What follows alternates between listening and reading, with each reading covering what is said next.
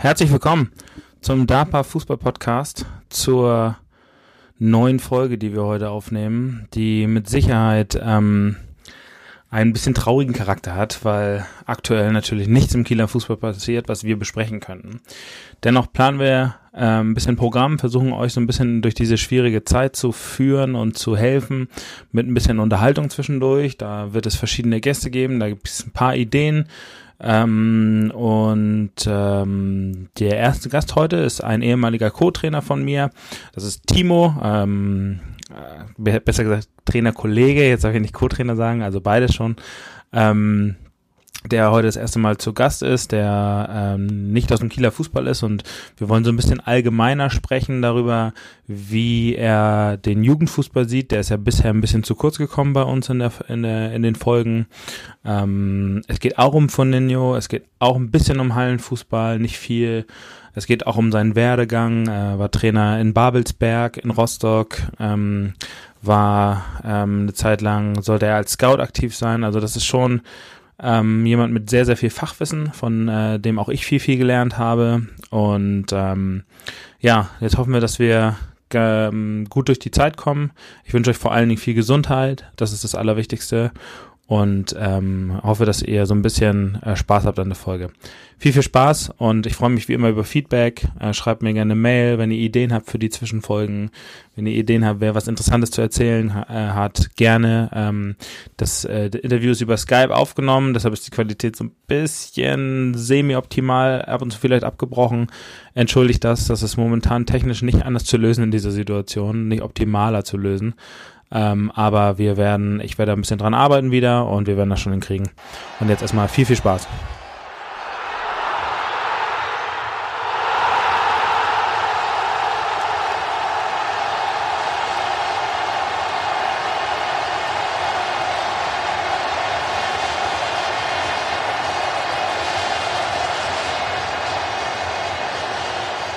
So, und jetzt ist er schon bei mir, wie Zauberei eigentlich. Hallo Timo. Mann, wie schnell das geht heutzutage. Zicki zacki, hallo. Man muss dazu sagen, wir haben vorher über Qualität gesprochen und ich bin natürlich wie immer hervorragend zu verstehen. Du hast gesagt, du bist ein 35-Jähriger. Warum solltest du dir ein Headset kaufen? Ja, mit einer elf Monate alten Tochter, da ist, oh, es gibt keinen Anwendungsbereich für ein Headset mehr bei mir. Die Zeiten sind vorbei. Das als Beamter, das finde ich traurig. Du musst gut vorbereiten. Was ist hier mit, mit elektronischem Lernen? Ja, vielleicht jetzt, na, vielleicht jetzt fürs Homeoffice muss ich vielleicht mal gucken. Genau. Ne? Ähm, ja.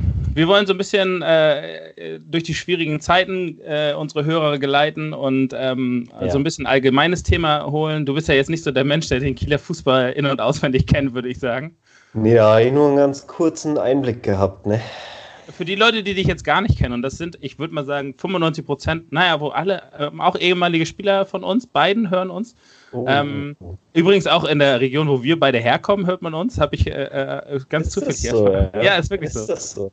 ähm, für die Leute, yeah. die dich nicht kennen, stell dich doch mal kurz vor äh, und äh, sag mal, wo du deine fußballerische, vor allen Dingen Trainerlaufbahn und auch Spielerlaufbahn äh, genossen hast. Ja, ich bin Timo Tresp. Ähm, Spielerlaufbahn ist ja schnell erzählt. Also letzten Endes hat sich meine Spielerlaufbahn begrenzt auf den Oldenburger Sportverein. Ähm, ich habe da ja bis also von der F-Jugend bis in den Herrenbereich gespielt. Ähm, am Ende dann in der damaligen Verbandsliga, die ja, glaube ich, wenn ich, bin ja nicht mehr in Schleswig-Holstein, äh, glaube ich, so gleichzusetzen ist mit der jetzigen Schleswig-Holstein-Liga so ein bisschen. Ne? Ähm, genau, und dann äh, bin ich nach Rostock gegangen zum Studieren und bin am Anfang noch so ein bisschen gependelt immer nach Oldenburg. Hab dann da nur noch so Kreisliga-mäßig ein bisschen gekickt irgendwann, weil es dann einfach zeitlich nicht mehr ging. Und habe mich dann irgendwann entschieden, ja, Trainer zu machen, auch aufgrund von Verletzungen und so. Und ja, bin dann relativ schnell so in den, ich sag mal, leistungsorientierten Bereich gekommen. Ne? Äh, in den Ju im Jugendbereich, äh, damals beim Förderkader René Schneider. Das war ein ganz junger Verein damals, die sich sehr ambitionierte Ziele gesetzt hatten. Also das war ein Verein, der alle Jugenden besetzt hat. Ähm, René Schneider, ehemaliger Nationalspieler sogar, äh, hat das gegründet damals und, das, und äh, Renés Ziel war, mit der Herrenmannschaft jedes Jahr aufzusteigen, bis in die Verbandsliga und das haben die auch geschafft. Und das Besondere da war, dass es eben nur rein um Konzept ging. Also es war sehr leistungsorientiert und sehr, ja, war sehr von ähm, Konzepten in Nachwuchsleistungszentren geprägt und so. Und es gab halt keinen Cent für keinen Spieler und so. Ist, glaube ich, bis heute so. Ähm, genau. Würdest du, bevor, du so bevor jetzt weiter, weiter erzählst, würdest du sagen, dass du hast ja danach, das nehme ich jetzt voraus, auch in Babelsberg zum Beispiel gearbeitet als Trainer. Genau. Würdest du sagen, es war komplett anders äh, in Rostock? Ähm, also, nee, ich würde sagen, Förderkader war damals ein sehr junger Verein, deswegen war es noch sehr kinderschuhmäßig was so die Infrastruktur anging, da ist Babelsberg schon ein bisschen besser aufgestellt.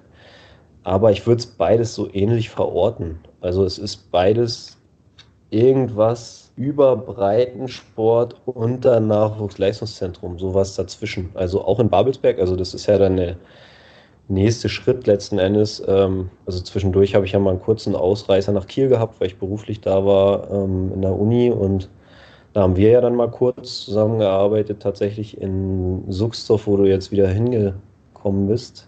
Ja. Äh, in der U17 haben wir damals gearbeitet, ne? Ja. Äh, ganz kurz mal zusammen. Und dann bin ich nach Potsdam gezogen und ähm, genau, dann bin ich in Babelsberg gelandet und habe da im Jugendbereich trainiert. Und Babelsberg ist natürlich von der Infrastruktur ein bisschen besser gewesen als Förderkader. Aber ich sag mal, von der Professionalisierung und auch von der, also gerade was so Konzepte angeht und so, ist es halt, ähm, waren die Ambitionen höher als das, was gemacht wurde. Ich hoffe, es hört keiner aus Babelsberg zu. ähm, das zeigt aber auch so ein bisschen die Entwicklung da gerade. Ähm, da geht es halt gerade echt ein bisschen bergab. Äh, vor zwei Jahren bin ich da ausgestiegen, einfach ähm, wegen Beruf und Familienplanung und sowas alles. Und äh, zu dem Zeitpunkt waren noch C, B und A-Jugend in der Regionalliga. Und jetzt geht es gerade runter. Also jetzt sieht es sogar so aus, als würden die, würde die erste Herren absteigen aus der Regionalliga. Aber klar, die haben natürlich ein Stadion und ähm, war schon ein bisschen größer, aber auch nicht viel. So. Ja. Ähm, was würdest du sagen, warum geht das da so bergab? Also ist es wirklich am Geld zu, festzumachen oder ist es, ist es noch, steckt noch ein bisschen mehr dahinter? Also es, es, ist, es ist ein Verein auch, der einerseits sehr familiär ist. Andererseits bedeutet das aber auch, dass da eben viele Posten immer, ähm, ja, wie soll ich sagen, also sich hin und her geschoben wurden und das nicht unbedingt ähm, im Sinne der Entwicklung des Vereins ist. Ne? Wenn, wenn Leute in der U19, U17 und auch im Herrenbereich dann immer wieder die Position tauschen und die Leute dann auch nicht unbedingt die besten Leute sind. So, ne? Und genau, das ist das eine. Und ich, Geld würde ich jetzt gar nicht so sagen, weiß ich nicht. Also im Jugendbereich hast du irgendwie nie Geld. Also ich weiß nicht, das ist, glaube ich, jetzt in den Nachwuchsleistungszentren nicht großartig anders. Also ich kenne kenn immer noch gut, gute Freunde von mir, ähm, sind bei Hansa immer noch tätig im Nachwuchsleistungszentrum und da knabbern die schon auch ganz schön und da sind auch zum Beispiel so weite Fahrten radikal reduziert worden. Ähm, natürlich spannend jetzt in der aktuellen Zeit, ne, wie es nach dieser ganzen Phase, die wir gerade haben, im Fußball dann auch wird.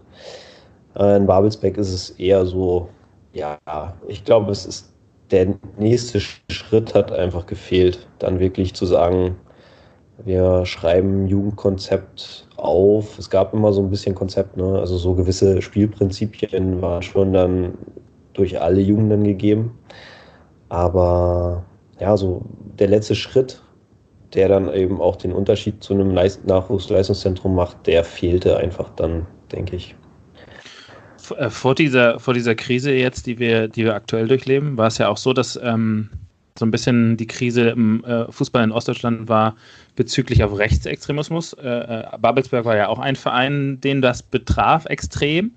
Ähm, du hast ja in dem Umfeld gearbeitet. Spricht man dann darüber oder ist das eigentlich gar kein Thema? Na, in Babelsberg ist ja schon also ich sage mal, in meiner täglichen Arbeit da, da hat das jetzt nicht mich betroffen. Babelsberg ist ja, ist ja, sag ich mal, so ein bisschen das St. Pauli des Ostens. Ne? Das ist ja ein sehr linker Verein, sehr, ähm, ja, kann man schon vergleichen in einem kleineren Rahmen natürlich so. Ähm, und das, du merkst es schon an den Fans, gerade auch im Stadion dann, wenn die erste spielt und so, ist halt sehr, da wehen halt Regenbogenfarben und das ist sehr antifaschistermäßig und so.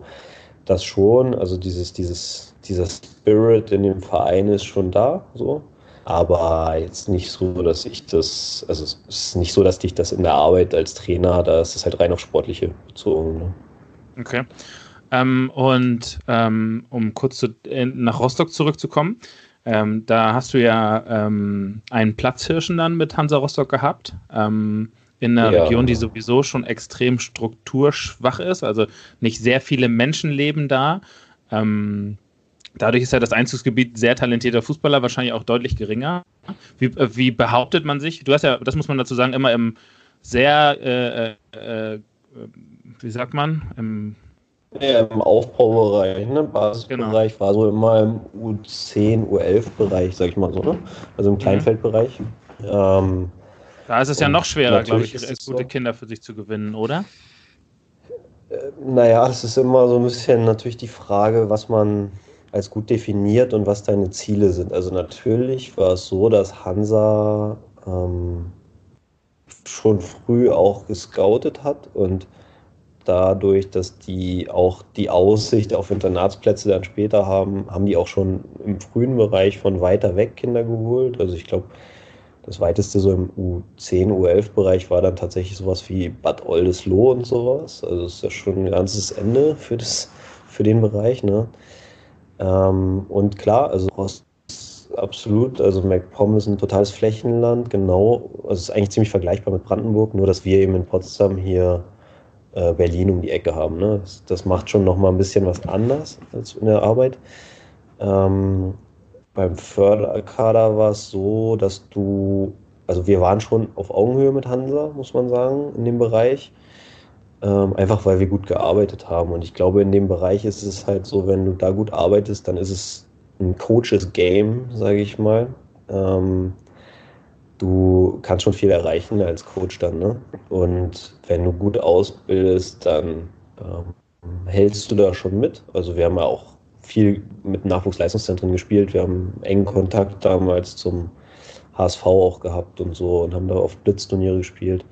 Und wenn du dich dann immer mit solchen Mannschaften misst dann, und dann eben auch gute Arbeit machst, dann hast du schon, äh, bist du da auf Augenhöhe auf jeden Fall. Ähm, Genau, was dann natürlich dazu kommt, ist, wenn du gut arbeitest, dann werden dir eben die Spieler auch früh weggeholt. Also natürlich gehen dann Spieler auch schon relativ früh zu Hansa. Ne? Allgemein ist ja, wäre noch eine interessante Frage. Es soll ja heute auch so ein bisschen um den allgemeinen Zustand und die Arbeit im, im Jugendfußball gehen. Äh, ich muss ja dazu, das sage ich meinen Spielern auch ab und zu immer, äh, äh so be bevor wir zusammen gearbeitet haben, hatte ich, glaube ich, sehr rudimentäre ähm, Ideen, was Fußball anging. äh, 80 Prozent meines Fachwissens, das dürfen meine Spieler nur nicht wissen immer, äh, äh, klaue ich eigentlich von dir oder in den Dingen, die, äh, die wir mal besprechen oder mal zusammen erarbeitet haben oder viele Prinzipien. Ähm, wenn ja. ich, äh, ich glaube, wenn du mit meinen Spielern sprichst, die sagen, hab, wir haben dieses Jahr bestimmt schon 300 Liegestütze gemacht, weil wir nicht aufdrehen. Äh, ja, dann, sehr gut, sehr gut. Dann, da muss man dazu das sagen, im äh, für mich, ja, das. Genau. Ja. Und das zeigt ja auch, wie die Ausbildung war. Und darum soll es ja heute so ein bisschen gehen. Wann würdest du sagen, ähm, sollte man anfangen, Kinder wegzuholen von ihren Heimatvereinen und wie lange sollten die ähm, da bleiben, wo sie jetzt sind? Ah, ist eine, ist eine spannende Frage. Gibt es ja ganz unterschiedliche Konzepte so, ne? Also ich bin der Meinung, so spät wie möglich. Ich denke, dass man, ähm, ich glaube, dass das zum Beispiel bei euch auch der Hamburger SV im Moment so macht, dass die äh, so einen Perspektivkader zusammenstellen. Ich weiß gar nicht, ja, ob Holstein Kiel inzwischen auch, auch so macht. Ja. Ähm, ich denke, dass es Sinn macht, ne? dass es viel mehr darum gehen sollte, als Bundesliga-Verein die Trainer im Umland zu qualifizieren, sodass du auch einen viel größeren Pool langfristig haben wirst an guten Spielern. Und dann eben über so einen Perspektivkader dann frühestens ab U11, U12 vielleicht dann Spieler zu holen aus dem Umland. Ne? Ähm, früher halte ich für Unsinn. So. Und ich würde sogar behaupten, dass jetzt, also gerade bei mir war es jetzt so, ich habe sowohl in Rostock als auch dann hier in Babelsberg im zweiten Jahr äh, das Glück gehabt, auch mit sehr guten Trainern zusammenarbeiten zu dürfen. So. Und wenn du dann so ein Team bist, was da drin steckt und was sich weiterbildet und so, dann würde ich sogar behaupten, dass du gerade in den jüngeren Bereichen nicht mal immer im Nachwuchsleistungszentrum den besseren Trainer. So, also von daher würde ich dafür plädieren, das immer so spät wie möglich zu machen und je weiter entfernt äh, der Verein für die Kinder ist, desto später halt, weil du reißt ja auch Kinder aus ihren sozialen Gefügen, ne? Und ähm, das sollte man so spät wie möglich machen, meiner Meinung nach.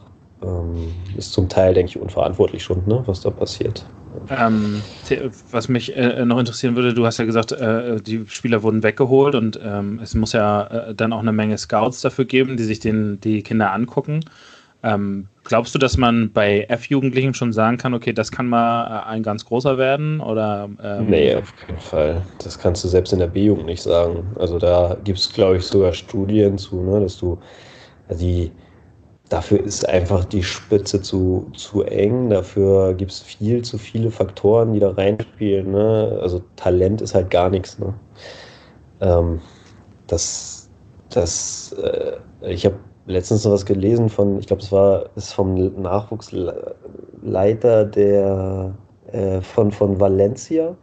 Der hat was geschrieben, irgendwie äh, auch zu so Elite-Ausbildung und inwieweit ist das prognostizierbar und so. Und äh, letzten Endes ist man sich eigentlich einig, dass du selbst bei einem U15-Spieler oder U17-Spieler nicht prognostizieren kannst, wie weit es geht. Und natürlich bei 8- bis 10-Jährigen dann überhaupt gar nicht. Ne? Da kommen einfach so viele Faktoren zusammen. Und deswegen ähm, sollte man immer gerade im Nachwuchsleistungszentrum, das machen die ja aber auch eben mehrere Säulen fahren. Ne? Einmal so diese Persönlichkeitsausbildung, schulische Bildung und dann eben der Fußball dazu. Ne? Ähm, nun war es ja so, dass du, ähm, das kann man ja sagen, äh, auch äh, äh hättest Scout werden können. Ähm, das stimmt, ja. Äh, prinzipiell äh, ist es ja auch so, dass du auch in Babelsberg dir mal andere Spiele angeguckt hast. Worauf achtest du bei so jungen äh, Kindern? was ist für dich da wichtig? Also ich muss sagen, in Babelsberg habe ich das tatsächlich ähm, wenig gemacht, weil ich eben, wie ich ja auch gerade gesagt habe, kein Freund davon bin, Spieler zu früh wegzuholen. Ich habe eher mit Vereinen versucht zu connecten, so und gegen die viel zu testen. Und wenn man dann mal wirklich einen Spieler in einem absoluten Dorfverein hatte, der einfach Talent hatte, dann bin ich immer ganz offen über die Trainer, also erst immer an die Trainer gegangen und dann an die Eltern. So. Und ich weiß aber auch, dass das nicht die Normalität ist. Ne? Also in der Regel wird der Verein übergangen und ja, es ist halt leider so. Ähm, aber ich habe für Babelsberg wenig gescoutet. Ich kannte natürlich so den, den ähm, Altersbereich gut. Ne? Und du kanntest die Vereine, mit denen du also wo, wo Spieler stark waren. Und ich fand es aber immer eigentlich eher gut, die lange dann mit an deiner Seite zu haben, damit du halt Konkurrenz im Land, im Bundesland hast. Ansonsten sind wir halt, hatten wir halt hier das Glück, dass wir eben viel in Berlin spielen konnten. Ne? Da hast du, ein, also gerade im, im Kleinfeldbereich extrem hohe Leistungsdichte.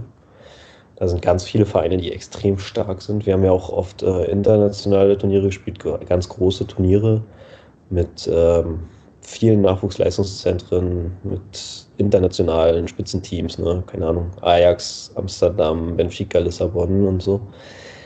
Und da waren oftmals die Berliner Vereine richtig, also in großer Zahl weit vorne vertreten. Ähm, jetzt gibt es ja aktuell die Diskussion, ähm, ob man den ganz kleinen Bereich, das macht St. Pauli, glaube ich, so, das, da hatten wir lange, äh, bevor das überhaupt mal publik wurde, schon mal, da hast du mir, mich da schon drauf hingewiesen und dann kam es so, dass es äh, so ein bisschen auf Foninho umgestellt werden ja, sollte. Ja. Da gab es äh, die Folgen, äh, hast du bestimmt nicht gehört, auch hier äh, eine rege Diskussion über dieses Thema, weil alt eingesessene Trainer äh, sagen, das ist eine eigene Sportart, das hat mit Fußball, ja. so wie wir das kennen, nichts zu tun tun. Ähm, was sagst hm. du zu diesem Thema, den, den ganz kleinen Bereich da umzustellen? Ja, also ich verstehe das. Ähm, es ist nun mal so im Fußball, dass der Fußball ist den Menschen heilig, ja, in Deutschland. Und es ist immer schwer, so, ähm, ja, wenn Dinge sich so verändern, sag ich mal. Allerdings muss ich sagen, also bevor wir jetzt auf Foninho kommen, das passiert ja ständig. Also ich kann mich auch daran erinnern, dass wir damals in der D-Jugend äh, gab es mal Jahre, wo man Großfeld gespielt hat. Dann hat man auf ganz kleinem Feld gespielt, dann hat man auf einem halben Feld gespielt. Ich weiß auch aus meiner äh, Zeit jetzt in der Jugend, ähm, dass in jedem Bundesland, teilweise sogar innerhalb eines Bundeslands, völlig unterschiedlich gespielt wird, mit völlig unterschiedlichen Regeln und Spielfeldgrößen ähm, so dass ich da ja, entspannter bin. So. Und ich persönlich, ja, weißt du ja selbst, ähm, habe schon damals, bevor Foninho gehypt wurde, ich weiß gar nicht, wann war das, vielleicht so 2013 irgendwie, ähm, war ich schon ein großer Freund von Foninho im Bereich, sage ich mal, bis U10. Ähm, ob man das jetzt also ich habe es nie so begriffen, dass man es jetzt alleine als einzige Form machen muss. Das sehe ich auch nicht so. Ich habe es ja auch immer, auch das weißt du ja, wahrscheinlich machst du es heute noch mit deinen, äh, auch äh, immer parallel Curver-Coaching dazu gemacht. Also für mich ging es immer auf der einen Seite darum, natürlich technische, Takt, na, taktisch noch gar nicht so, außer individualtaktisch, aber technische Fähigkeiten, also diese Basics, ne? Wenn du jetzt sagst aufdrehen, ja, genau sowas halt. Ball Mastery heißt das in Curver Coaching. Das habe ich gemacht und dann immer begleitend dazu viel Nino spielen lassen im Training. Also ich habe wirklich teilweise Jahrgänge gehabt, wo ich in der U10 oder auch U11, ähm, U11 wurde es dann immer weniger, aber in der U10, ein, also in der Trainingseinheit immer ein Teil nur Nino hatte freies Spiel. Ne? Und das Ganze hat meiner Meinung nach schon, also kann man schon sehr gut begründen, ne? weil äh, das Problem ist ja am, ich sag mal, 6-1, 7-1, wie auf Kleinfeld dann gespielt wird, je nachdem, wo man es dann spielt, ist halt ganz einfach, dass du nun mal weniger Ballkontakte hast pro Kind. Ne? Und wenn du da eine Spielzeit hast von zweimal 25 Minuten, dann wird es schon dünn für einige Spieler. Und das ist eben aber genau das Wichtige. Und ähm, auch da sind viele Nachwuchsleistungszentren eigentlich sich einig, so auch international, dass Foninho, äh, ob man es nur Foninho nennt oder ich meine, letzten Endes ist Foninho ein 3 gegen 3 auf vier Tore. So. Ob man es jetzt auf vier Tore spielt oder auf zwei Tore oder ob man 4 gegen 4 spielt, das ist ja alles variabel letzten Endes. Ne? Es geht ja nur darum, viel freies Spiel zu haben. Ne? Um eben diese, diese Kreativität, diese Spielintelligenz zu fördern. So. Und was ich eben beobachtet habe in der ganzen Zeit auf Kleinfeld, ist, dass sehr, sehr früh Spieler zum Beispiel auf Positionen festgespielt werden. Und das hindert einen Spieler mit zehn Jahren daran, ähm, sich halt bestmöglich zu entwickeln. Ne? Also bei mir gab es oft Mannschaften, die in der U10 noch nicht mal einen festgespielten Torwart hatten sondern da musste jedes Spiel ein anderer ins Tor. So. Und alle Positionen wurden ständig durchgetauscht, weil das eben immer wieder neue Reize setzt und weil du genau nur dadurch eben diese, auch so diese Handlungsschnelligkeit bekommst und diese Spielintelligenz halt. Ne? Was muss ich in welcher Situation tun? Ähm, das, ja, sonst verdummst du halt letzten Endes. Und ich habe meinen Spielern immer gesagt, ähm, wenn wir mal ein Spiel hatten, wo ich viel von außen coachen musste, was ich versucht habe im Kinderbereich nicht zu tun, ähm, womit ich auch relativ einsam war immer. Äh, ich habe ich hab denen immer gesagt, wenn ich viel coachen musste, heute war wieder ein Spiel, wo ich Playstation mit euch spielen musste. So, ne? Weil, und du willst ja keine Spieler ausbilden, die dich angucken und warten, dass du sagst, jetzt spiel den Ball nach rechts oder dribbel an oder so. Und genau dafür ist Firmino halt gut. Es nimmt erstmal total Druck raus, weil ja diese Ergebnisse gar nicht so wichtig sind. Und du hast halt immer wieder neue Situationen im Kleinen. Ja, das ist ja, das ist ja Taktik fürs Großfeld im Kleinen. Also ein 3 gegen 3 musst du halt auch auf Großfeld oft lösen. Und ja, deswegen bin ich eigentlich ein großer Verfechter dafür, dass, sag ich mal, bis zum U10-Bereich viel zu spielen. Ich sage aber auch nicht, dass es das Einzige sein muss. So.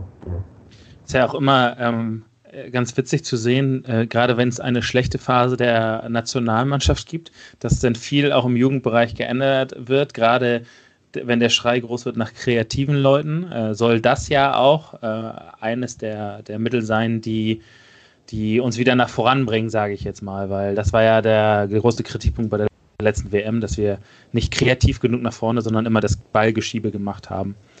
Äh, ja, ich weiß nicht. Glaubst genau, das, genau. Glaubst du, das hilft äh, am Ende dann auch? Weil das ist ja auch, wir fangen jetzt natürlich einen Prozess an, der erst in 15 Jahren vielleicht drei. Ja, das Ganze ist ja ein bisschen daraus entstanden. Das ist ja immer diese Diskussion, die nach wie vor ständig aufkommt. Wir haben keine Straßenfußballer mehr, ne? Weil, und das ist ja nun mal so, ich meine, gut, jetzt ist gerade Jetzt ist gerade sowieso so, dass keine Kinder auf dem Bolzplatz sein dürfen, aber grundsätzlich ist es ja auch so, dass erstens die Bewegungsräume für die Kinder viel kleiner geworden sind. Also gerade in den Städten, die dürfen zum Teil gar nicht mehr auf die Bolzplätze rauf. Ähm, und dieses, wie wir es früher hatten, ne, ähm, zu Ende, Rucksack in die Ecke schmeißen, Ball rausnehmen, auf den Bolzplatz gehen, ohne bei WhatsApp noch fünf Leute angeschrieben zu haben, sondern einfach, weil man wusste, da sind genug Leute in unterschiedlichen Altersgruppen und alle spielen zusammen und die Kleinsten müssen sich halt durchsetzen. Das gibt es halt so nicht mehr. Und das, und das versucht man natürlich jetzt im Training in den Vereinen zu simulieren, ein Stück weit. Ne? Ob das dann, ob das dann ausreicht, weiß ich nicht. Und ich glaube auch nicht, dass Foninho jetzt das Einzige ist, was man machen kann. Also ich denke nur, dass es wichtig ist, immer viele Anteile freien Spiels im Training zu haben. So, und sich da auch bewusst mal zurückzunehmen als Trainer. Ich weiß zum Beispiel auch, ähm, dass Hoffenheim zum Beispiel, die ja eine sehr gute Jugendarbeit haben, die haben sowas auch. Die nennen das jetzt nicht Funinho, die machen das auch dann mal mit ganz anderen Mannschaftsstärken, aber die lassen da zum Teil die haben da immer ein Feld aufgebaut und immer in Umbauphasen oder so wird da freigespielt, ohne dass die Trainer überhaupt dabei sind. So. Und sowas finde ich schon sehr wichtig für die, für die Entwicklung. Ich habe auch tatsächlich irgendwie vorgestern oder so, ähm, was habe ich noch offen? Äh, habe ich ein Entwicklungsmodell mir angeguckt zum Fußball. Oh, sorry, das war, ich weiß nicht, ob man das gehört hat. Das war mein du für, für unsere Hörer, die dich jetzt alle nicht kennen, ne? Du hast aktuell bist du nicht als Trainer irgendwo aktiv, ne? Du hast nee, gerade noch nicht mal ein Jahr alt, ne? Genau, das gerade bin ich nicht aktiv. Aber genau. egal was irgendwie ist, ich äh, kommt immer, ich habe mir hier mal hier ein neues Konzept durchgelesen. Ja, naja, es ist, also es kribbelt, es kribbelt natürlich immer, ähm, es kribbelt immer so und ich hätte auch Bock, wieder was zu machen. Ich habe den Schritt jetzt noch nicht ganz geschafft. Also bei mir ist zeitlich halt dieser Leistungsbereich nicht mehr drin. So, weil selbst ja. im U10-Bereich, als ich im U10-Bereich war, da haben wir trotzdem schon dreimal die Woche trainiert und sind am Wochenende meistens beide Tage unterwegs gewesen. Und das geht halt nicht mehr. Und deswegen muss ich den Schritt jetzt schaffen, sozusagen zu sagen, nee, ich gehe jetzt in Breitensport ne, und mache trotzdem Fußball. Aber da ich das noch nicht geschafft habe, ähm, bin, ich, bin ich immer noch so theoretisch unterwegs. Und mich interessiert es natürlich auch. Ne? Also ich meine, das haben wir ja wahrscheinlich, e-, egal welche Liga, wir lieben alle diesen Fußball. Ne? Und ich bin da ein bisschen infiziert worden für diesen, für diesen Entwicklungsbereich. Na, auf jeden Fall war das, ich finde es jetzt nicht, aber es war ein Entwicklungsmodell, wo es drei Entwicklungswege, wo drei Entwicklungswege aufgezeigt wurden. Und ähm, zwei gingen sozusagen in die Spitze, in den Elitebereich. Und der eine davon, der hat sozusagen einen Elitespieler hervorgebracht, der aber Freude hat am Leben und so. Ne? Und das waren halt Spieler, die eben viel auch frei spielen durften. Und also das ist die Theorie dahinter. Und dann dieser ganz eng an die Leine genommene Spieler, der in seiner Ausbildung immer auf den Trainer gehört hat, der später auch vielleicht in die Spitze kommen kann, aber eben eigentlich keine Spielfreude entwickelt, kein, selbst das geht ja bis zu Lebensfreude auch, ne? Der halt ähm, das erarbeitet hat, aber sich das nicht erspielt hat so. Und wir wollen ja alle eigentlich eben den ersten Weg, ne? dass die Jungs Bock haben auf Fußball, dass die gerne zum Training kommen, dass es halt in diesem Leistungsbereich immer auch Arbeit bedeutet, ist klar. Ne? Und dass es auch ganz viel Persönlichkeitsmerkmale braucht. Also ich habe meinen Spielern mal hier in Babelsberg haben wir mal eine Saison, haben wir irgendwann mal ein Spiel in der Saison verloren. Wir haben nicht so viele Spiele in der Saison verloren, obwohl wir sogar schon einen Jahrgang ähm, jünger immer waren. Und die Jungs saßen halt da halb heulend in der Kabine und ich habe einfach nur gesagt, merkt euch das Gefühl, wenn ihr im Fußball was erreichen wollt, weil ihr müsst lernen, verlieren zu hassen. So, ne? mhm. Und das ist natürlich so, du musst natürlich auch einen krankhaften Ehrgeiz zum Beispiel haben, um da oben reinzukommen. Aber dennoch willst du ja Spieler entwickeln, die erstens kreativ sind, die eben nicht nur eine Position spielen können. Ne? Ist ja auch, auch im Profibereich eine große Diskussion, ne? ambivalente Spieler, ne? die viele Positionen spielen können. Und du willst halt Spieler, die Freude haben ne? an dem, was sie tun. Und genau, deswegen dieser Weg halt. Ne? ähm, jetzt hast du ja, hast du ja schon gesagt, wir haben auch eine kurze Zeit zusammen was gemacht. Das war für dich sicherlich äh, leistungstechnisch mal ein Unterschied. Ähm, ja, aber es war trotzdem eine interessante oder eine gute Erfahrung so, ne? Und weil du ja auch da Einblicke kriegst, ähm, krass, das, was du halt jetzt so irgendwie in den Jahren im U10 oder U9-Bereich sogar gemacht hast, sind halt Basics, die zum großen Teil wahrscheinlich Spieler nie bekommen haben, ne? Ja. Und dann bist du in der U17 oder wahrscheinlich sogar im Herrenbereich und äh, diese Basics sind nicht da. Ja. Von daher war es schon trotzdem eine coole, äh, ein cooler Einblick. So. Glaubst du, das war der, abgesehen jetzt vom Alter natürlich, der größte Unterschied, dass äh, du gemerkt hast, okay, ähm, hier wurde die Jahre davor so viel vergessen oder wahrscheinlich nicht mal bösha äh, boshaft vergessen oder weil man ein anderes Konzept gefahren hat, sondern es ist ja auch schwierig, muss man sagen, im breiten Fußball gutes Personal zu finden für diese Bereiche. Ja, klar. Würdest du sagen, das ist der größte Unterschied am Ende des Tages auch gewesen? Der größte Unterschied zwischen, äh, also zwischen den U17-Spielern da und den äh, naja, aber ich, ich hab, wir haben ja, du hattest ja, bist ja auf dem Turnier danach gewesen und es waren, äh, war so lustig, weil die Spieler ja gesagt haben, du sagst zu den Dinge, zu denen, die du zu den äh, U17-Spielern im Spiel gesagt sagtest du zu deinen U10-Spielern da. Das stimmt. Da, da ja, fand sich schon stimmt. so jeder wieder. Ähm, äh, weil am, am, Ende muss man ja sagen, ähm, die Trainingsinhalte, die du gemacht hast, waren teilweise wahrscheinlich exakt die gleichen, ähm, weil halt exakt die gleichen Probleme aufgetreten sind. Ja, also waren sehr ähnlich auf jeden Fall zum Teil. Ne? Ähm, aber ich glaube, ein großer Unterschied ist einfach der Spieler, also ja, einmal in seiner Ausbildung natürlich, so, dass die Spieler ähm, eben einfach nicht ausgebildet waren, so weit, dass man das eben auch gar nicht erwarten konnte. Diese technischen Fertigkeiten so da von Taktik brauchten wir da erstmal noch gar nicht reden. Ne? Ich sag mal, das ist ja auch nochmal eine andere Schiene. So ähm, die auch im Kleinfeldbereich jetzt noch gar nicht so wichtig ist. Ähm, aber ich denke, ein großer Unterschied ist eben auch diese, und das glaube ich, was womit ihr gerade in eurem Bereich dann auch viel zu kämpfen habt, ist eben diese Bereitschaft überhaupt, ne, für den Fußball äh, zum Training zu kommen und zu arbeiten und eben auch, ja, ja, mal wenn man keine Lust hat zu kommen. Das gab es also in Babelsberg, habe ich es gab nie, eine, also wenn ein Spieler eine Trainingsbeteiligung von unter 80 Prozent hatte, dann gab es ein Elterngespräch. So, also das war, und das gab es nie. Also es gab eigentlich immer 100 Prozent Trainingsbeteiligung, außer die Jungs waren richtig krank oder mal verletzt, was ja in dem Alter zum Glück noch nicht so oft vorkommt. Also ich glaube, die Einstellung zum Sport ist eine ganz andere. Ne? In den Vereinen, die dann leistungsorientiert sind. Also da hast du natürlich auch Jungs und wir hatten jetzt keine hochselektiven äh, Jahrgänge in dem Altersbereich. Also eigentlich waren es ganz normale Jungs aus Babelsberg und ein bisschen Umgebung. Und dann kam vielleicht mal der ein oder andere dazu. Aber es waren jetzt keine hochselektierten Jahrgänge. Ne?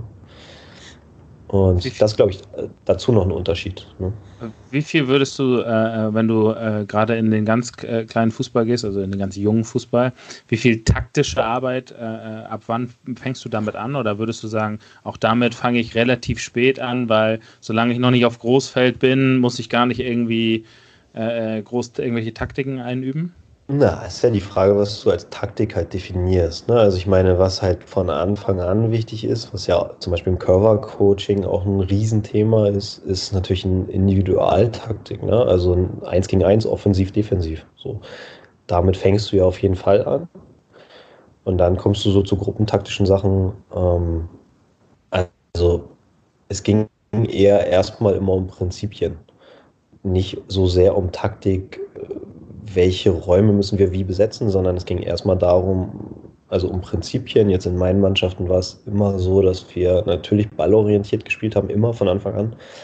Und das ist natürlich schon was, was, was sich taktisch auswirkt, wenn ein Spieler schon in der U9, das ist alter F-Jugendjahrgang, glaube ich, ne? U9, ja, alter F-Jugendjahrgang, wenn die da lernen schon, ja, ich bleibe nicht auf meiner rechten Seite stehen, wenn der Ball links ist. So, ich rück halt ein. Dann, dann machst du das am Anfang implizit. Du sagst einfach, wir wollen immer da sein, wo der Ball ist.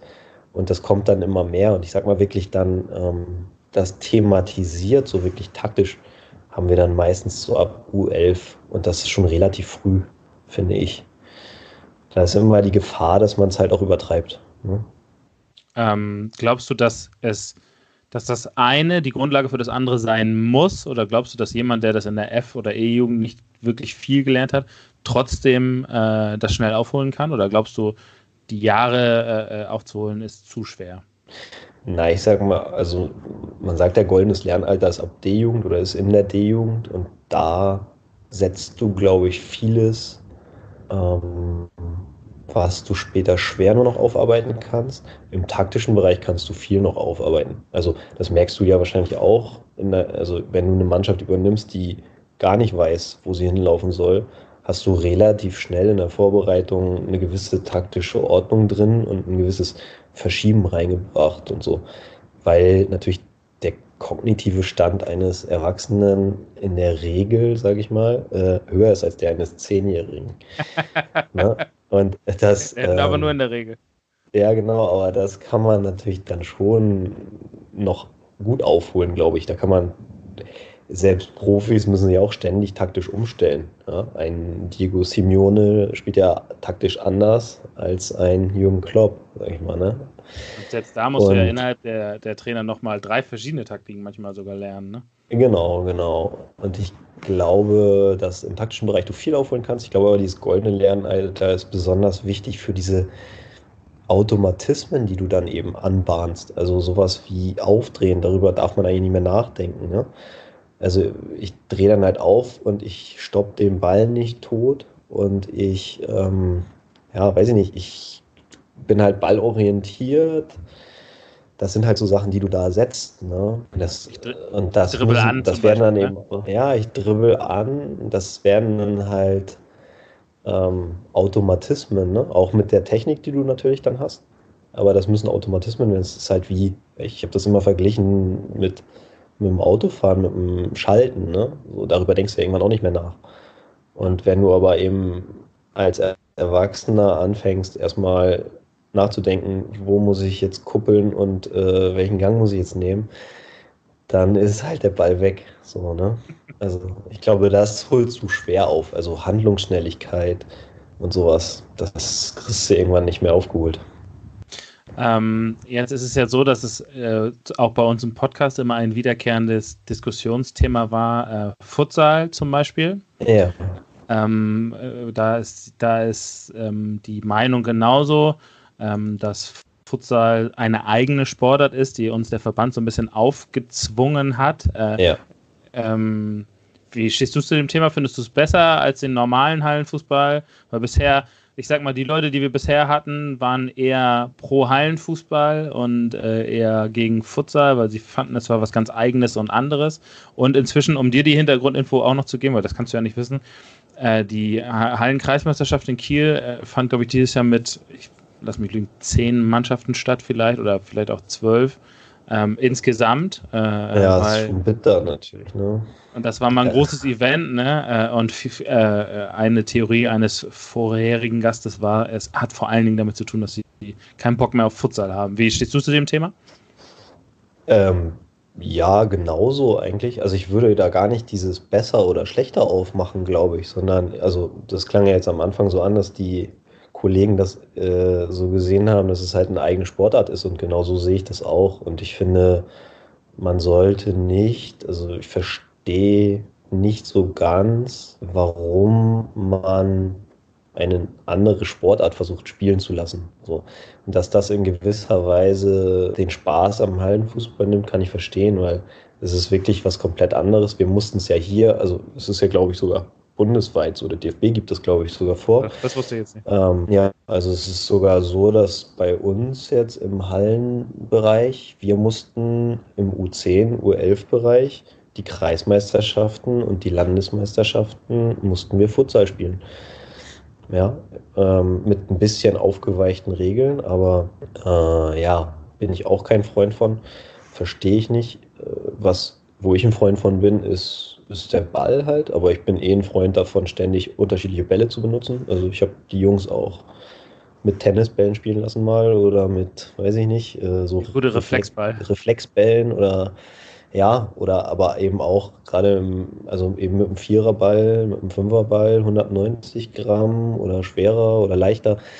Ähm, also das finde ich grundsätzlich gut und ich glaube, dass der Ball für die Halle auch eigentlich sehr geeignet ist, weil du ja technischen Fußball sehen willst und das, sage ich mal, ähm, erleichtert es auch technisch nicht höchst ausgebildeten Spielern, zumindest die Kugel mal äh, einigermaßen zu kontrollieren. Ja, stimmt. Ähm, genau, aber ich denke, so ein Mix wäre gut. Also den Ball könnte man meiner Meinung nach übernehmen. So.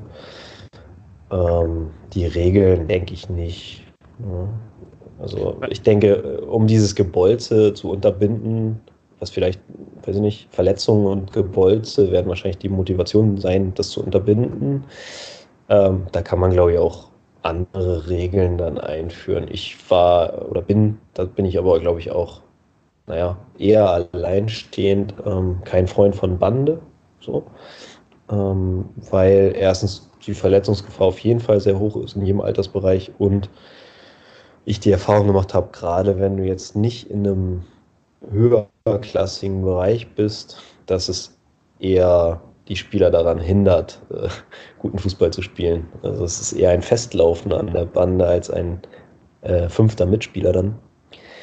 So hatte ich immer das Gefühl. Also Bande bin ich jetzt kein Freund von. Aber ja, nee, verstehe ich dann die Kritik auf jeden Fall. Ja, Futsal ist für mich auch eine eigene Sportart. Hm. Ja, was es aber übrigens nicht, was es übrigens nicht schlechter macht. Also ich finde es trotzdem geil. Ich gucke mir manchmal das auch gerne mal so an. Ne? Aber man sollte eben nicht Fußballspieler zum Futsal bringen. So. Äh, würdest du äh, sagen, ähm, also, nee, ich frage mal anders. Könntest du dir vorstellen, dass man tatsächlich einfach nur ein paar Regeln übernimmt und alles wieder zurückfährt? Oder glaubst du, dass es eher, also warum glaubst du eigentlich, ist das so umgestellt worden, komplett DFB bundesweit? Tja, gute Frage. Aktionismus so ein bisschen. Ich weiß nicht, vielleicht hat man sich erhofft, einen technischeren Fußball zu sehen. Okay. Ich weiß es nicht, ich war da nie drin. Also ich weiß aber von allen, also ich weiß es aus MacPom und auch aus Nachwuchsleistungszentren, dass die Trainer ähm, alle recht verwirrt darüber waren und sind und sich mal so Crashkurse dann nehmen, irgendwie in Futsal, weil das hat ja auch, also Futsal an sich ist auch taktisch ein komplett anderes Ding als Hallenfußball. Ne? Und ähm, ja, also was da die Motivation genau war, kann ich nicht sagen, weiß ich nicht. Ich habe halt das Gefühl, so wie du ja auch sagst, dass es also diese, diese Hallenfußballpartys, die es früher irgendwie auf jedem Dorf gab, die gibt es halt anscheinend nicht mehr jetzt leider, ne? Nur noch irgendwie auf großes Engagement Einzelner dann vielleicht. Und das ist natürlich echt schade. So. Ja, dieses Jahr war es so, äh, es gibt äh, zumindest im Kieler Bereich immer ein ultra beliebtes äh, äh Turnier in Heikendorf, ähm, wo was zufällig äh, genau mit dem äh, äh, Termin der, der Kreismeisterschaft zusammenfiel. Und auf einmal konntest du da äh, wirklich alle Mannschaften der Region und äh, in Kiel, also in und um Kiel herum sehen bei diesem großen Heikendorfer Turnier. Ja. Und äh, was gut, auch mehrere gut, Tage. Getimed, ja. Genau. Und äh, das, also dieses Turnier hat immer den, so wie früher in Oldenburg, dieses Weihnachtsturnier, ist ja, auch so genau, ein bisschen, ne? genau. Ja, und jetzt äh, äh, ist es wahrscheinlich ganz ähnlich, so die Termine fielen zusammen und die Vereine mussten sich entscheiden. Die haben gesagt, bevor wir Futsal spielen müssen bei der HKM, wo, keine Ahnung, am Ende sowieso immer die gleiche Mannschaft, die gleichen zwei, drei Mannschaften gewinnen, äh, gehen wir nach Heigendorf und haben ein bisschen Spaß und sind geile Leute und geile Stimmung und die Halle ist voll, ne?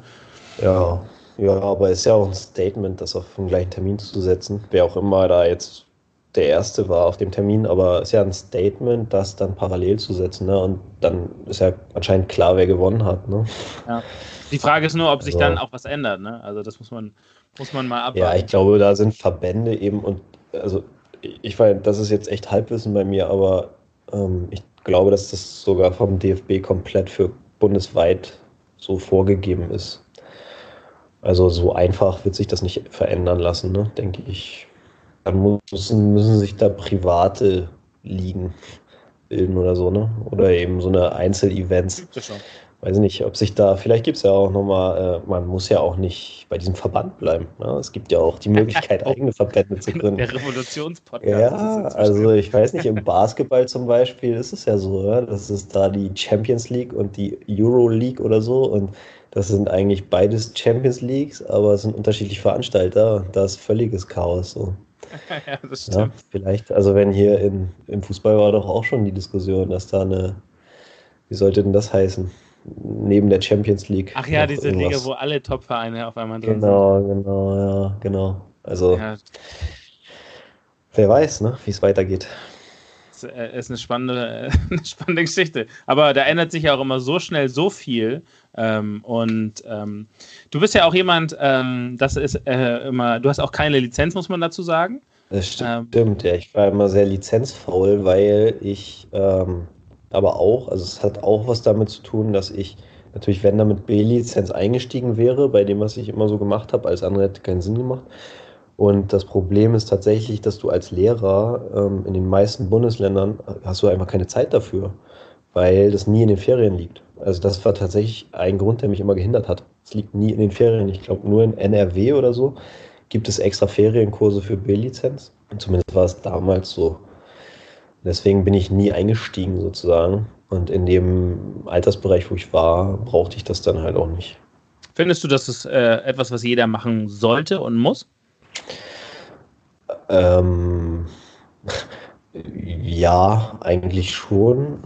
Ähm, ich denke, das ist eine Grundqualifikation. Also ich meine, ich bin eben auch, es ist sage ich mal, sowohl in Rostock als auch in Babelsberg nicht einfach gewesen, als klarer Favorit, gerade hier auch mit Babelsberg 03 über die Dörfer zu ballern. Und da sieht man halt auch viel an der Seite stehen, wo du dir nur an den Kopf hast. So. Also da geht es so einmal um fußballerische Sachen, aber auch eben um Vorbildfunktionen und so.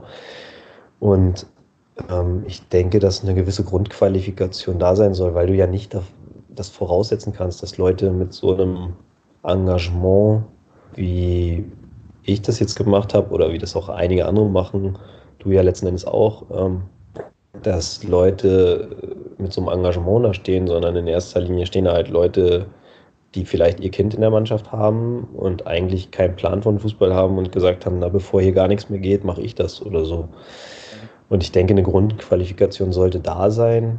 Ähm, wahrscheinlich reicht dafür auch so eine C-Lizenz aus. So.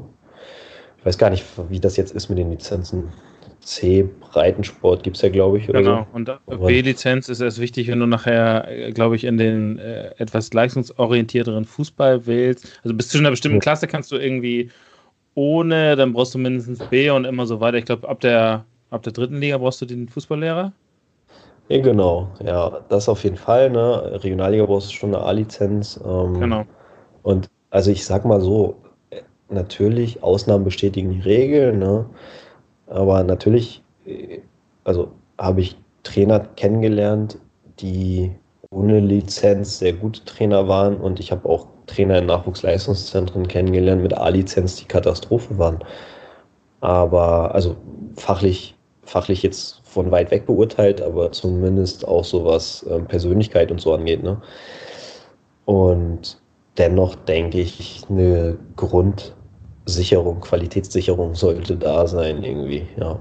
Mhm. Aber ich weiß eben nicht, ob das vielleicht auch dazu führen könnte, dass noch weniger Leute sich hinstellen. Ne? Achso, du meinst quasi, dass man immer eine Lizenz haben sollte, bevor man Trainer wird. Genau, also das ist natürlich dann schwierig. Ja, wenn du sagst, äh, du willst eine Qualitätssicherung, bevor jemand Trainer ist, dann glaube ich, könnte das eine Hürde sein, für viele, die das eben jetzt so just for fun machen ja. oder weil ihr Sohn da spielt. Und also entweder es muss da wirklich Crashkurse geben an einem Tag oder so.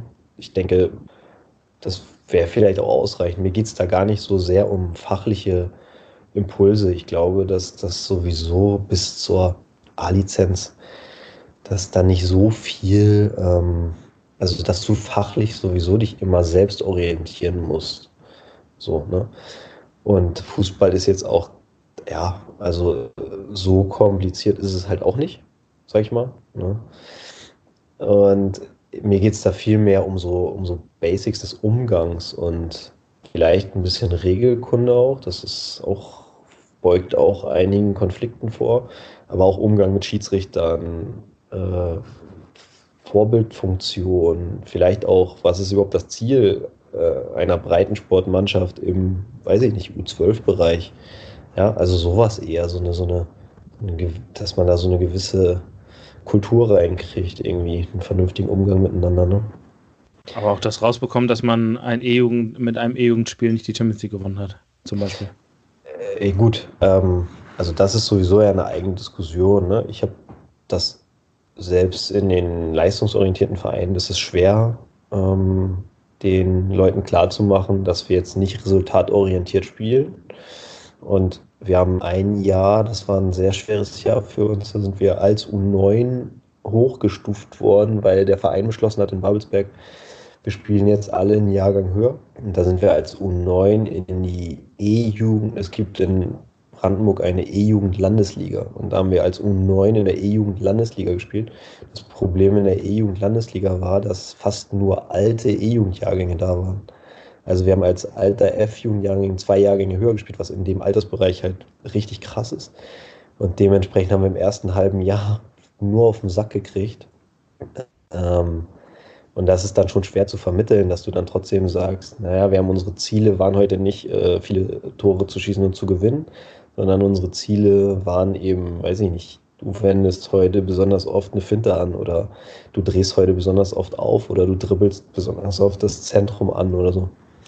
Und das ist halt ähm, schwierig dann zu vermitteln. Ne? Am Ende geht es im Fußball natürlich um Ergebnisse, aber was ich eben beobachte, was eben hinderlich auch an der Entwicklung der Jungs ist, ist, dass oftmals gerade im Kinderfußball die Trainer halt über ehrgeizig sind und nicht ganz verstehen, dass es eigentlich um Ausbildung gehen sollte und nicht darum, jetzt, weiß ich nicht, 2-1 in der Nachspielzeit gewonnen zu haben. Das interessiert eigentlich nicht. Ne? Aber gut, das ist halt, ist halt eine eigene Diskussion, glaube ich. So, das ist sehr schwer zu vermitteln. Und Emotionen kommen ja auch immer noch rein beim Fußball. Ne? Ja, klar. Wie, sind, wie sehr sind die Eltern ein Faktor in solchen Situationen noch? Also sehr, auf jeden Fall. Aber das hat sehr viel damit zu tun, wie der Trainer und der Verein es vorgeben. Also ich kann jetzt nur aus meiner Erfahrung sprechen, dass ich, also es gab immer Elternabende vor der Saison und da gab es ein klares ähm, einen klaren Kodex, sage ich mal, wie sich verhalten wird, bei Spielen auch und so. Und da war ganz klar, dass eben immer respektvoll mit dem Gegner umgegangen wird. Und wenn das nicht so war, dann habe ich halt Gespräche mit den Eltern geführt. Und wenn sie sich dann nochmal nicht dran halten, gehalten haben, dann konnten sie halt nicht mehr mitkommen zu Auswärtsspielen und waren dann halt nicht auf dem Platz. So. Und das kam aber sehr, sehr selten vor. Und ähm, von daher daher glaube ich, kann man das vorleben einfach. Ne? Und das hat auch was damit zu tun, wie ich mit dem Schiedsrichter umgehe. Und ähm, ja, ich habe es halt nicht akzeptiert, dass die Eltern gegen den Schiedsrichter zum Beispiel was gesagt haben oder gegen den Trainer der anderen Mannschaft oder gegen die anderen Spieler.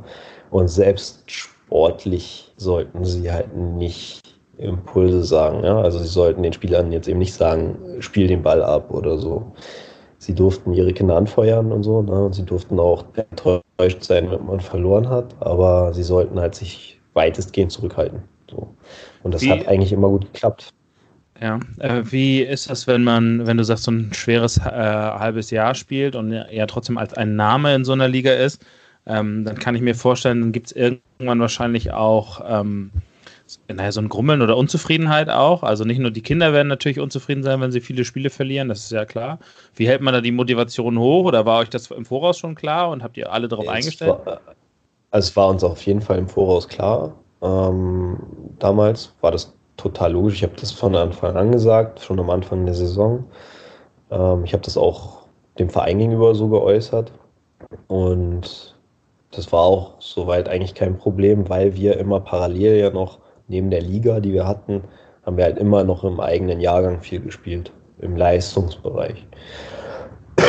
Und da hat man dann halt entweder die Erfolge gehabt oder du hast dann halt nicht gegen Union Berlin oder so auf Augenhöhe gespielt oder die geschlagen und dann ähm, haben die Eltern dir das geglaubt. Ne? Hättest du das nicht gehabt, dann hast du irgendwann keine Argumente mehr.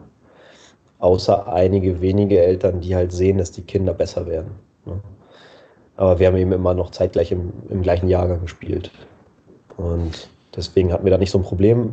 Probleme gab es dann tatsächlich irgendwann auch mit dem Verein, weil E-Jugend-Landesliga ging dann ja auch darum, Klasse zu halten und ab, nicht abzusteigen und so. Und dann musste man sich irgendwann dann schon vom, äh, vom Nachwuchsleiter rechtfertigen, warum du, also dass wir jetzt aber Spieler runterziehen, zum Beispiel aus einem höheren Jahrgang, damit die Klasse gehalten wird und so. Was ja schon schwierig war. Also das habe ich halt so nicht eingesehen. Ne? Ja, aber ansonsten ähm, die Jungs waren krass. Also die, das war halt auch immer so vorm Spiel kommuniziert. Es hatte tatsächlich jeder seine Ziele fürs Spiel und daran haben wir dann das Spiel ausgewertet, nie am Ergebnis. Ähm, bist du, äh, führst du da Gespräche zwischen, führt man da immer Gespräche zwischendurch mit den Spielern? Also hast du so so wie, keine Ahnung, ein Elternabend äh, oder ein Elternsprechtag auch äh, solche Gespräche dann in, in dem Verein immer, dass man sagt, okay, ähm, äh, gibt es auch Momente, wo du sagst, ja, okay, euer Weg ist hier vorbei, ihr, für euch reicht es nicht mehr in so einem Alter? Ähm, Im U10-Bereich gab es es bei mir selten.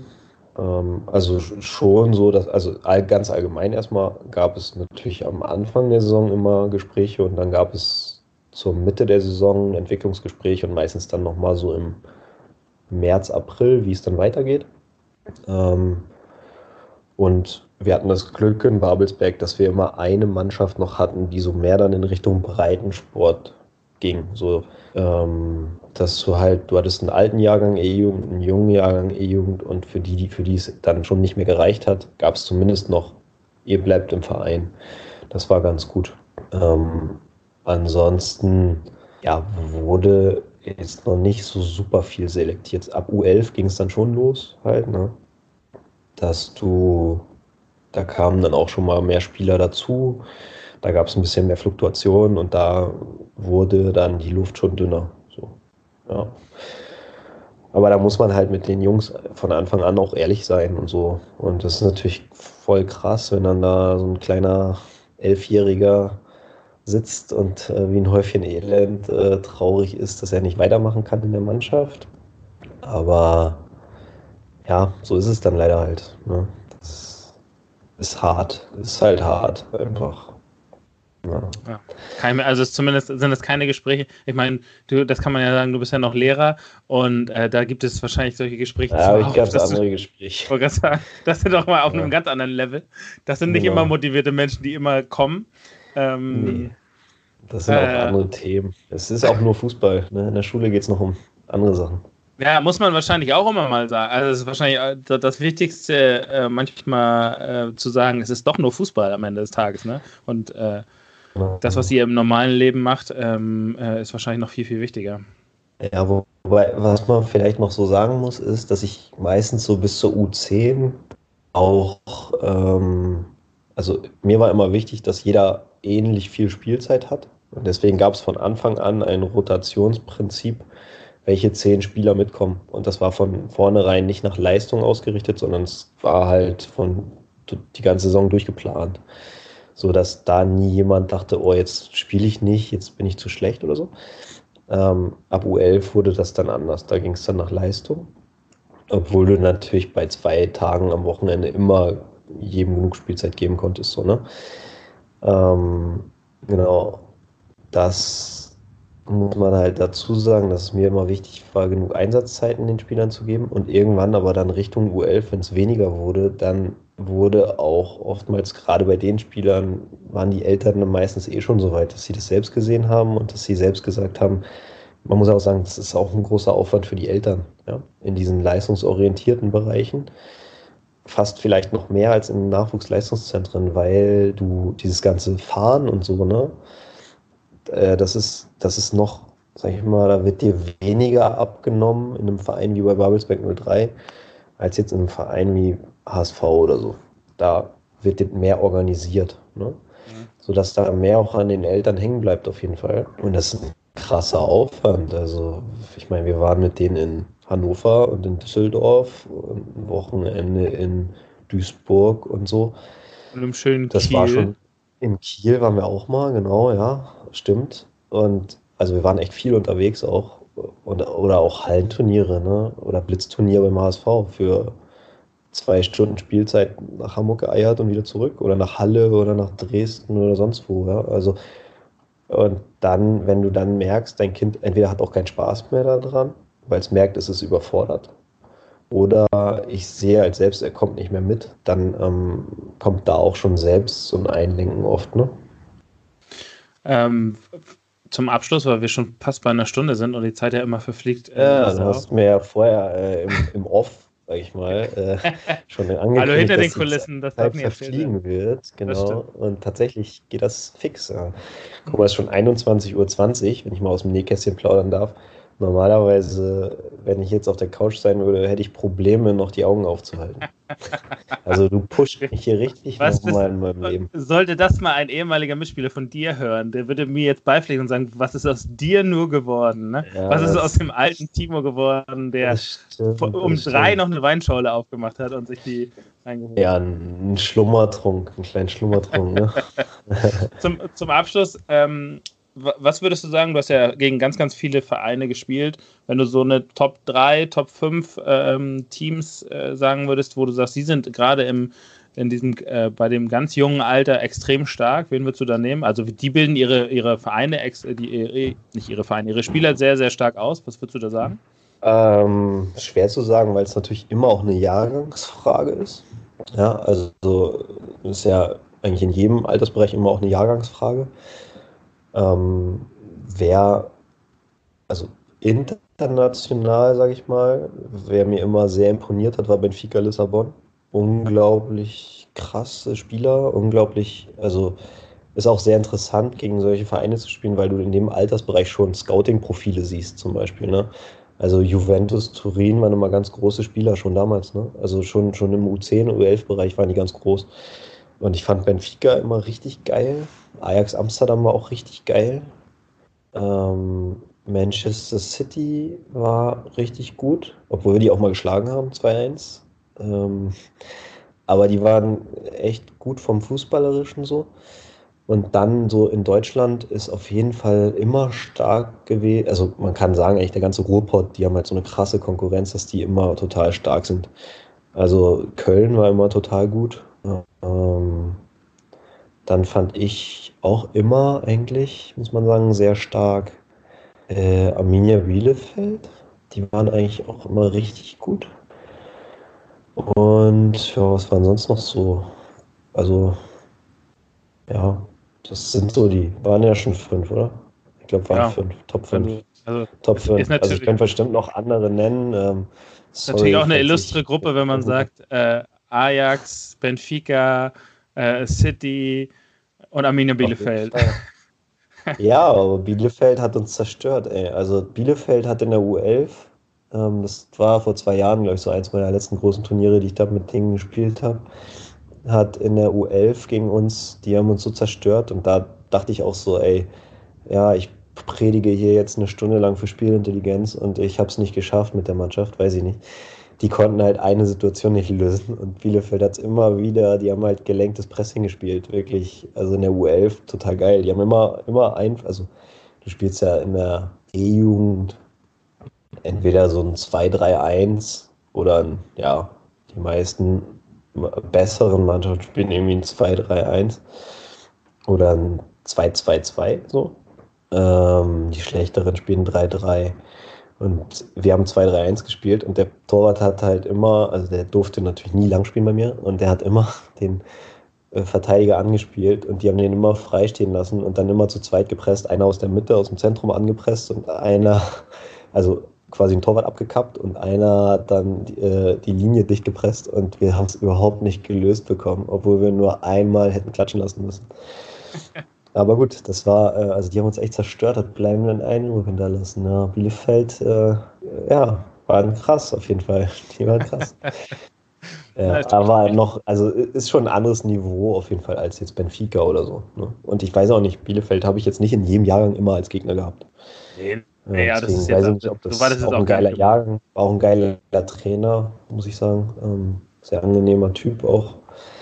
Und ja, das war schon stark trotzdem, was die gemacht haben. Naja, und dann, also ich meine, du kannst aus dem Ruhrpott noch einige nennen. Dortmund war auch nie schlecht, aber ich fand Köln immer deutlich stärker. Herr Schalke, Pascal, muss ich sagen, also ja, die waren schon auch nicht schlecht, aber die waren auch, also da hast du auch schon mal Locha Club gemerkt so und das imponiert mir jetzt im U10-Bereich nicht so sehr. Ähm, äh, ja, also es gab viele Vereine, es war eine geile Zeit halt, ne? Wir haben echt gegen viel, viel gespielt, so. Hm. Cool. Also, Hansa auch immer, Hansa, Hansa immer stark. Im U10-Bereich, U11-Bereich immer gute Mannschaften gehabt. Man, man hört es dir ja auch an, dass, es so, dass du es ein bisschen vermisst, äh, muss man auch ganz ehrlich sagen. Voll, ja, voll. Aber es, also ich vermisse auch manchmal, wenn ich ein Fußballspiel sehe, äh, selbst zu kicken. Aber da weiß ich mittlerweile, bin ich reif genug, um zu erkennen, und mein das Körper sendet mir auch deutliche Signale, dass ich das nicht mehr tun sollte. Ja, Aber verrückt. Klar, man, nee, kann, man kann ja auch ehrlich sagen, wir haben äh, äh, ja in der, in der Jugend mal äh, eine kurze Zeit lang zusammengespielt und dass wir, Stimmt. dass du schon Mitte 30 bist, also die Zeit, ich weiß nicht, wo die Zeit hin ist, äh, dass wir, ja, dass ich als, als junger Jahrgang B-Jugend mit dir zusammenspielen durfte und gedacht habe, was ist hier eigentlich kaputt gegangen in dieser Welt? Ähm, und das jetzt sitzen wir beide. Ein schwieriges Jahr.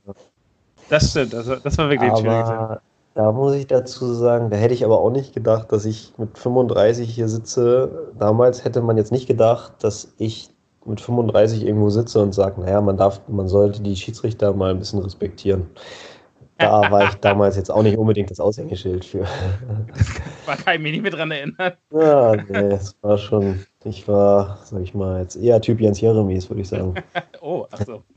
Wenn den noch jemand kennt, die jungen Wenn den noch jemand kennt, ja, stimmt. Typ ich weiß nicht, wie alt eure Zuschauer, Zuhörer sind. Ne? Ja, ich glaube, das ist ziemlich gemischt. Ja, wahrscheinlich, ähm, ja. Zumindest danke ich dir auf jeden Fall schon mal. Jetzt die Podcasts finden. Ach so, ja gut. Die, das, die also ich, es gibt aber auch, das muss ich ganz kurz sagen, es gibt auch jemanden, der, ah, jetzt will ich, ich will keine, schon ein älteres Semester ist, wenn ich jetzt ja. ein Alter sage, das, das kannst du nur mit scheitern. Äh, und der hört das auch, äh, da kriege ich auch immer ein Feedback und da freue ich mich. Ich freue mich über jedes Feedback, kann man ja auch Ja, voll sagen. geil. Das ist doch auch cool. Also, nee, macht doch auch Spaß. Also, ich finde es cool, dass ihr das macht und dass ihr da anscheinend auch einen gewissen Zeitgeist trefft, so, ne? Und, und ich glaube, die Leute feiern sowas schon ab, irgendwie ob jetzt, also und wenn man, wenn es nur ist, äh, ich reg mich darüber mal ein bisschen auf, was die quatschen so, ne? Ist ja auch geil. Gibt, äh, ja. Ich dachte dir, das ist die Hälfte der Leute, die diesen Podcast hören, da muss man auch ganz ehrlich sagen. Ja, aber es wäre ja auch scheiße, wenn es nicht so wäre. Das stimmt. Das stimmt auf jeden Fall. Zumindest danke ich dir auf jeden Fall für die Zeit, die du dir jetzt genommen hast. Äh, ich weiß, ja, dass du als schwer arbeitender Familienvater äh, äh, da nicht so viel immer einrichten kannst. Aber da, da freut mich uns. in der Tat ein anstrengender Abend, ja. Ja, das stimmt. Und ähm, äh, das ist ja auch so ein bisschen, äh, ich würde viel lieber, das kann ich den Hörern auch sagen, über aktuelle Themen im, im Fußball, im Kieler Fußball oder so reden. Äh, leider lässt es die Zeit momentan nicht zu und wir hoffen ganz, ganz doll, dass es äh, bald, bald vorbeigeht und alle gesund bleiben bis dahin. Ja, ähm, ich habe ja schon mal gesagt, ne, es gibt Wichtigeres als Fußball. Und ich denke, ja, ich hoffe, dass mittlerweile bei allen Menschen angekommen ist, dass es nicht mehr so eine Lappalie ist, wie alle am Anfang dachten. Ne? Also, ja, lasst den Fußball mal kurz ruhen und äh, kommt alle mal zur Ruhe. Ne? Ist auch mal was ganz Schönes. Die Welt, äh, Welt atmet mal durch, ist auch mal schön. Ja, ich glaube, es tut auch äh, manchen vielleicht mal ganz gut. Ja, glaube ich auch. Das Wichtigste aber ist, dass alle gesund bleiben und ähm, dass äh, wir das alles gut überstehen. Ich danke dir für die Zeit ähm, und ähm, gerne, gerne. Vielleicht, vielleicht machen wir ja irgendwann nochmal so einen Fußball-Taktik-Podcast für, die, für den ganz jungen Bereich. Aber ja, ist jetzt nur oder, eine Idee, die uns keiner klauen mal, darf. Oder, oder wir machen mal so eine, so eine weiß ich nicht, Podiumsdiskussion, so ein Face-Off von Nino-Gegner oh, ja. gegen Befürworter. Oh ja, das so. ist gut. Das ist eine das gute Idee. richtig Punch hat. ich ja, bin dabei auf jeden Fall. Ein Copyright für, das sage ich dir. Sehr gut. gut, mein Lieber. Bis dann. Alles klar. Jo, mach's gut. Bis dann. Ciao.